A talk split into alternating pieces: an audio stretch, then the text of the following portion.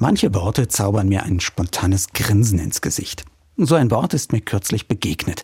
Es heißt Spaziergangswissenschaft oder wissenschaftlich auch Promenadologie, die Lehre vom Spazierengehen also. Es gibt sie tatsächlich an einigen Hochschulen im Land. Klingt erstmal wie Comedy, ist bei genauem Hinsehen aber überhaupt nicht schräg. Denn es geht nicht ums Spazierengehen an sich. Es geht kurz gesagt darum, wie ich die Welt um mich herum wahrnehme. Ich erlebe das ja selbst immer wieder.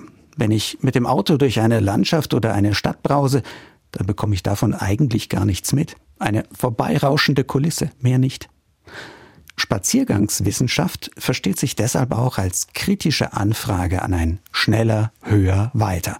An den Zwang, dass alles immer noch mehr beschleunigt werden muss. Wer die Welt im Geschwindigkeitsrausch erlebt, dem entgehen die meisten Details. Wenn ich nur noch im Speedmodus durchs Leben hetze, dann bekomme ich halt kaum noch mit, was um mich herum geschieht. In der Regel auch nicht, wie es dem anderen neben mir geht. Tempo rausnehmen, sich Zeit nehmen, genau hinsehen. So gelingt nämlich am ehesten, was der Soziologe Hartmut Rosa Resonanz nennt. In Kontakt zu kommen mit der Welt. Mich anstoßen, bewegen zu lassen von dem, was mich umgibt. Ob es die Lichtreflexe der Straßenlampen auf einem nassen Pflaster sind oder die Schönheit alter Häuser, an denen ich vorbeikomme. Und vor allem natürlich von all den Menschen, denen ich dabei begegne.